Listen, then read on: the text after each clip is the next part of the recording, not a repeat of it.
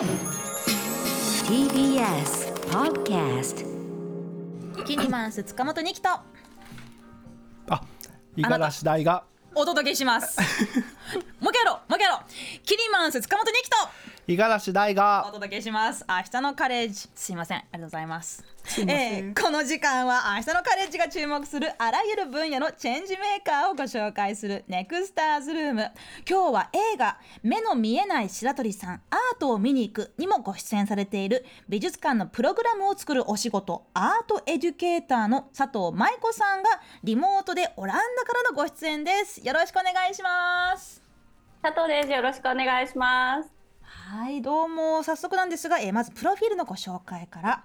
えー佐藤さんは水戸芸術館現代美術センターの学芸員を経てフリーランスになり2021年に文化庁の海外研修プログラムをきっかけにオランダアムステルダムに渡り現在はフリーランスのアートエデュケーターとしてオランダを拠点に活動されています。えーそんな佐藤さんはですねあの私も五十嵐さんも事前に拝見しています映画「目の見えない白鳥さん」えーアートを見に行くという作品に出てらっしゃる、えー方なんですけれどこの、まあ、作品がね、まあ、簡単にどんな、えー作品映画かと言いますと、えー全盲の美術鑑賞者の白鳥健二さんという方がまあ主人公で、えー白鳥さんは生まれた時から、えー弱視で子供の頃に視力を失った方なんですけれど20代の頃に初めて美術館を訪れ、えーそこから年間数十回も美術館に通うほどの美術館好きという方なんですね。でまあ、あの私もこの作品についてこの映画について最初にしてから目が見えない人がどうやって美術館で何を楽しむんだろうと不思議に思ったんですよ。でまあその映画の中でも、えー佐藤さんがね白鳥さんと一緒にこう、えーまあ、美術館巡りをしながらいろんな作品を鑑賞してるんですが。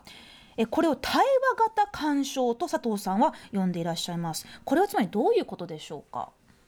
はい、そうですね。あの美術館によっては結構言い方が違っていて、対話による美術鑑賞とか、対話型鑑賞とかいろんな言い方がされてるんですけど、まああの対話が一般的には対話型鑑賞っていうのがいいのかなと思います。はい。であのそうなんですよで対話型鑑賞っていうのは、まあ、特に私は以前働いていた水戸芸術館現代美術センターというところで本当にあの盛んに行われていたプログラムです。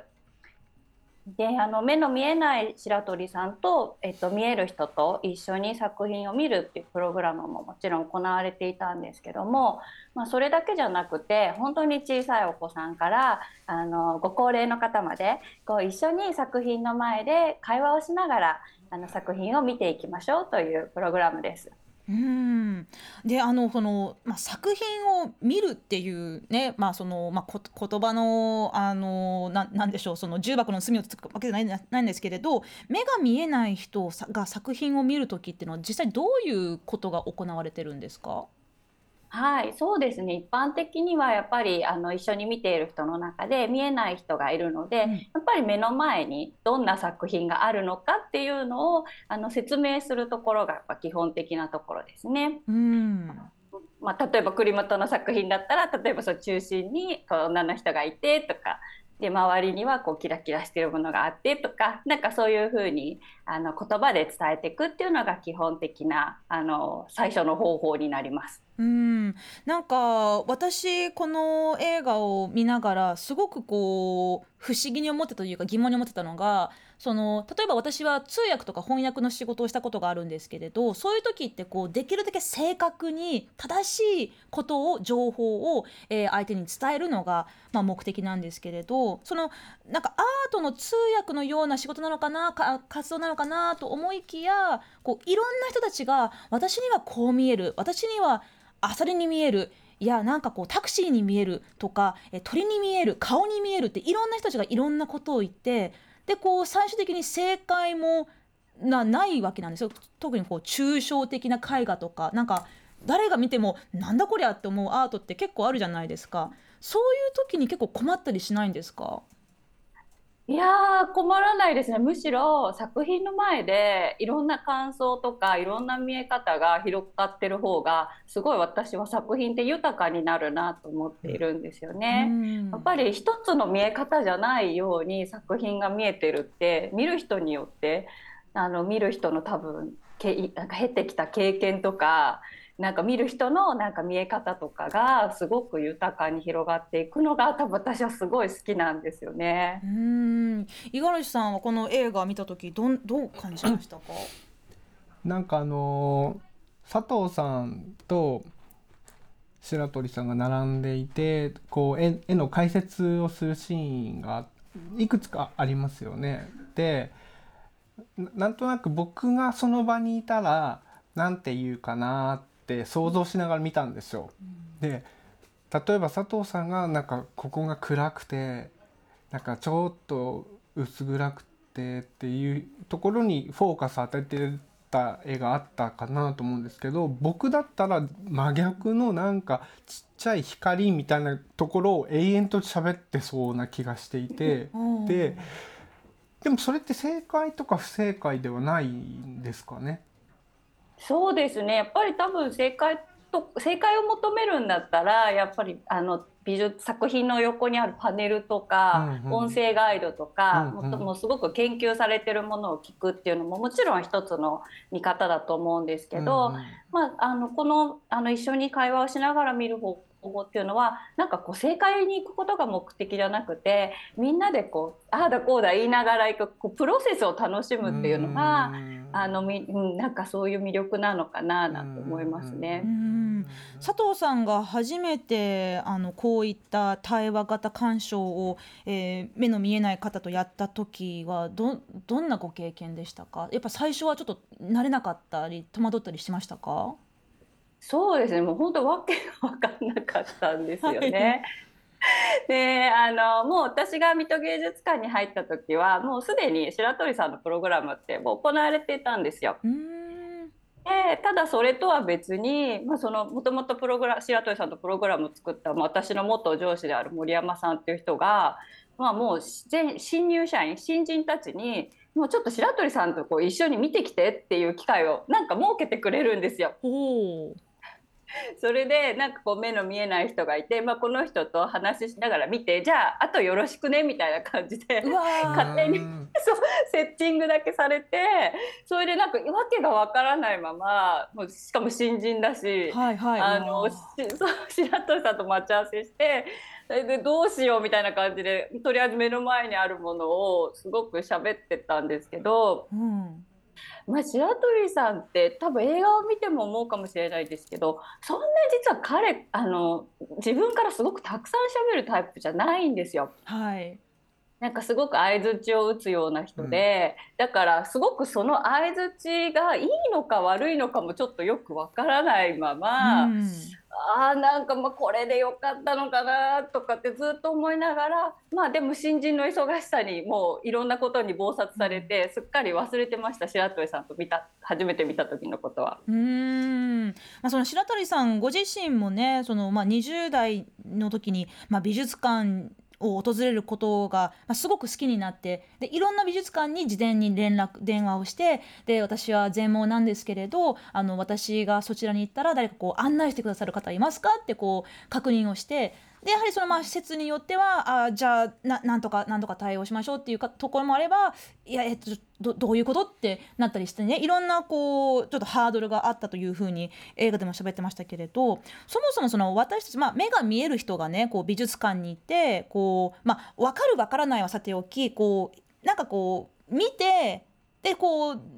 自分で考えてああ綺麗な絵だなとか、うん、よくわからないなじゃあ次っていくじゃないですか、うんうんでもそこで立ち止まって誰かに説明をするって中でこう自分でも思わなかった表現とか、うん、気にならなかった絵のなんかここの部分とかそういうところがどんどんどんどん分かってくるような感覚があるのかなとあの想像したんですよね。実際にアートエデュケーターというかそのこ対話型鑑賞をやることで自分のアートの理解度も深まると感じますか？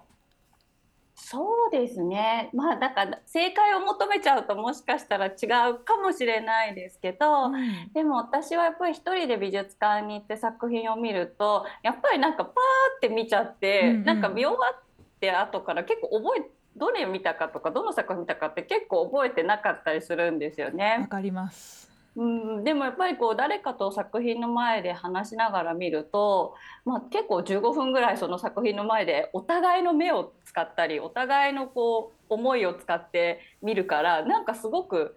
のして視線が増えるっていうか。うんなんかそうするとすごくその作品についてのみあの一つの作品についてのこう見方もすごく広がってなんかその作品って結構ずっともう目に焼き付いて覚えてるっていう感じですね。ねえなんか私もちょっとき機会があったらこういうまあなんか友人とかとねなんか一緒にあの美術館行ってちょっとな何が見えるとかそのな何を感じるとか聞いてみたら多分もっともっと豊かな美術館鑑賞になるのかなと思うんですけどなかなかねこう美術館でこうおしゃべりとかしちゃいいけないんじゃないかって空気ありますよね。日本だと特に静かにしなきゃいけない感じありますよね。なんかねちょっとそういうのはあのいかがでしょう？佐藤さんがいらっしゃるオランダでは美術館でおしゃべりとかしてもいい感じなんですか？本当そうですね。もうあのダメっていう権利が誰にもないというか。お まあもうみんな自分の話したいこと話すのが当然って多分カルチャーだから多分そういう感覚はないんですよね。で私が日本でこう会話を使って作品鑑賞とかやってたんだっていろんな人に言ってもちょっと意味が分かんないっていうかほあのいやもうそれ普通じゃんみたいなことで。そう。うそうかそうか。やっぱりそのにまあ日本とちょっとこう、ま、真面目にねなんかこうあの絵を見てでなんか、まあ、次に行くっていうなんか多分あの厳かな空気を壊しちゃいけないっていう。それそれ。それ。佐藤さんご自身はもともとアートとか美術が好きでこの活動を始めたんですか？そうですね。もうもともとやっぱ私も美術館が好きで、うん。それであの美術館で働くようになりました。ああじゃあもうが学生時代から美術とかめちゃくちゃ好きだった得意だったって感じだったんですか？いやもう美術はもう作るのは今 今もそうですけど全然ダメです。描いたりとか 道具も全然うまく使えないし、うんうん。まあ、もう全然ダメなんですよね。あ作るのは得意じゃないけれど見るの見るのはすごく楽しいという感じだったんですね。そうですね私もやっぱり美術館に高校生の時に行ったと行ってからすごくなんか美術の世界を知ったことですごい楽になって生きるのが。ちょっとすごく詳しく聞かせてもらってもいいですか？できれば。はい、そうですね。あの本当に私も高校生の時まで美術なんか本当に苦手で、あの美術館に行ったとしてもやっぱり私もその情報とか歴史とかも知らないし、まあ自分は見れないっていうふうにずっと思ってたんですよね。まあ、ただなんかやっぱりちょっと高校生活がなんか私全然友達もできなかったり勉強もついていけなかったりとかして結構つら辛かったんですけど、うんまあ、ある時になんか職員室のポスあの職員室にあの現代美術館のポスターが貼ってあってなんかこうピンとくるものがあってそこに行ってみたんですよね。でそれでそのアーティストの作品を見た時になんかすごくそのアーティストの考えが作品に表現されていて、まあ、それを見た時になんかすごい世界って広いなっていうふうに気づきました。でなんかそこからすごい生きるのが楽になって自分もこういう仕事をしたいなっていうふうに思うようになりました。へえその一枚の絵画で人の人生って本当に変わることってあるんですね。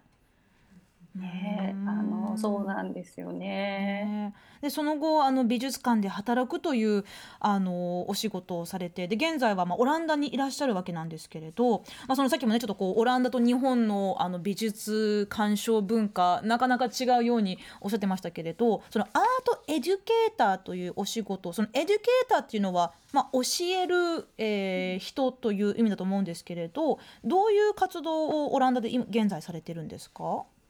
はい、そうですね。あのもう美術館の中で所属してればあの美術のその鑑賞プログラムを美術館の中で企画したりとかあとはこう工作のようなプログラムを企画したりとか、あのそれがアートエデュザ・アートエデュケーターっていう仕事だと思うんですけど、はい私は今フリーランスでオランダで活動しているのであの美術館のプログラムを作るっていうのはちょっと今のところは今していないです。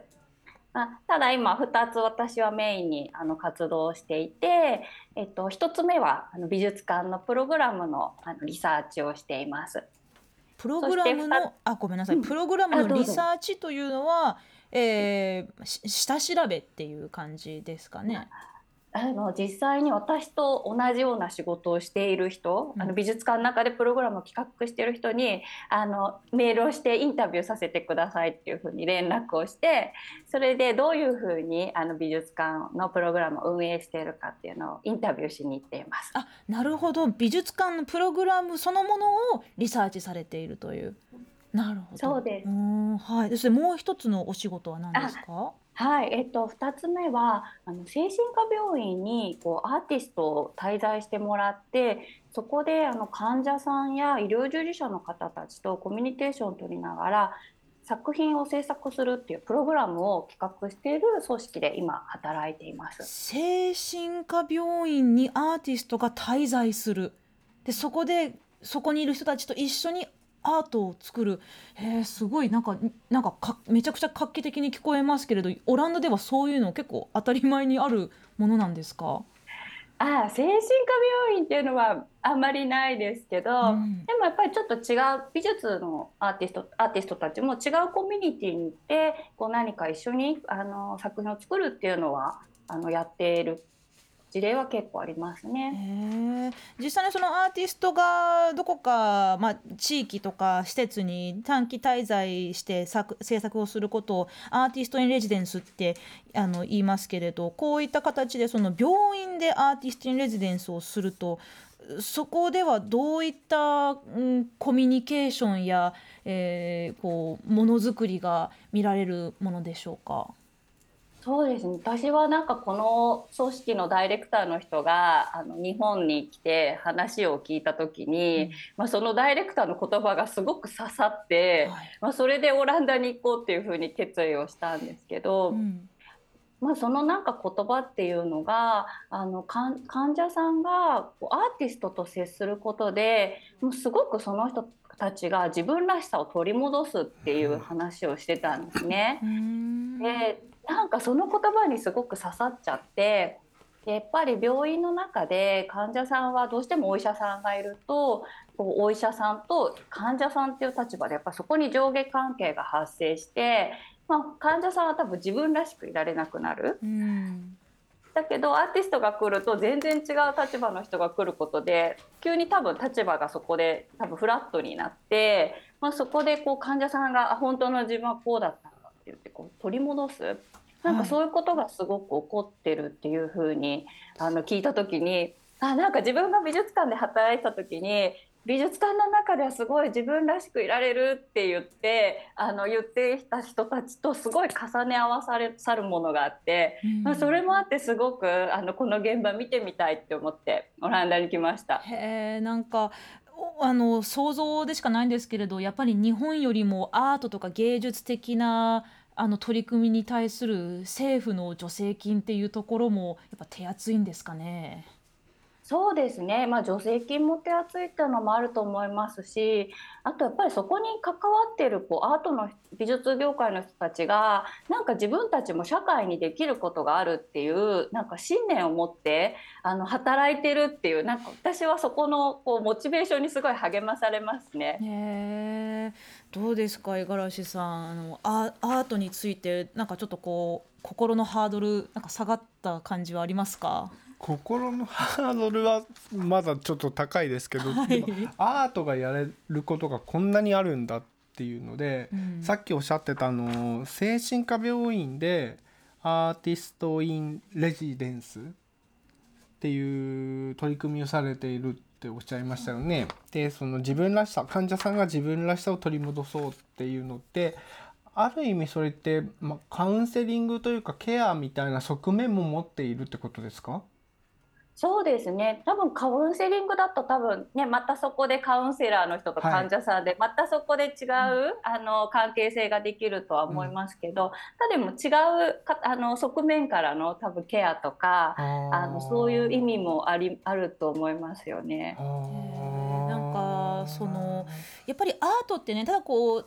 ただ綺麗なものとかこう表現をするものだけじゃなくてこう人と人をつなげるものでもあるんだなって、うんうん、あの今日の話を聞いて、ね、改めてすごい感じましたけれどあのこの白鳥さんねその映画の中にも出てきますその白鳥さんとのその対話型鑑賞を、まあ、今でもいろんな方たちがねあのこの対話型鑑賞をやっていると思いますけれど佐藤さんご自身がもともとアートのお仕事をされていたけれどこの対話型鑑賞を通してあ改めてこういうところ面白いなとか楽しいなって感じたものってどんなものでしょうか？そうですね。特に私は白鳥さんと一緒に鑑賞してて自分もすごく励まされたのは、うん、なんかあの作品の前ですごい分かんないとか自分は何にも感想が出てこないって言ったこともコミュニケーションになる。それにすごい励まされたんですよね。やっぱり作品の前で何か分かんないといけないんじゃないかとかって多分ねもしかしたら五十嵐さんとかもそういうこともあってハードルが高いのかもしれないですけどでもなんか分かんないって言ったところでじゃああなたはどう思うって言ってまたそこで会話ができてまたその作品の見え方がすごく豊かになっていくっていう、うん、あの経験があって、うん、あなんかもう分かんないっていうのも口に出していいんだとかなんか結構そこが私はすごくいいなって思ってます。うんなんか分からないって言ったらこうダメみたいな気持ちになっちゃう時ってありますよね。ありますね。うん、でもその分からないことでさらに何かこう互いにコミュニケーションがこう盛り上がるかもしれないっていうのは。うん、分からない時に黙ってるんじゃなくて、うん、今の僕は分からないだからあなたの意見を聞きたいってなるとそこから対話が生まれるってことですよね。そうですそうです。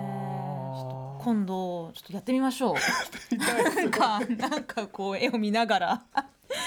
えー、そして佐藤さんもご出演されている映画「目の見えない白鳥さんアートを見に行く」えー、こちらは現在東京都写真美術館ホールで上映中です、えー、そして来週の14日と15日は白鳥さんご本人が上映後のトークに登壇される回もありますのでぜひ足を運んでみてください、え今日のネクスターズルームは美術館のプログラムを作るお仕事などをされているアートエデュケーターの佐藤舞子さんにお話伺いました。佐藤さんオランダからどうもありがとうございました。ありがとうございました。明日のカレッジは TBS ラジオから平日22時から放送中。月曜から木曜は私キニマンス塚本二希が。金曜日はライターの武田砂鉄さんが担当しています。ぜひお聞きください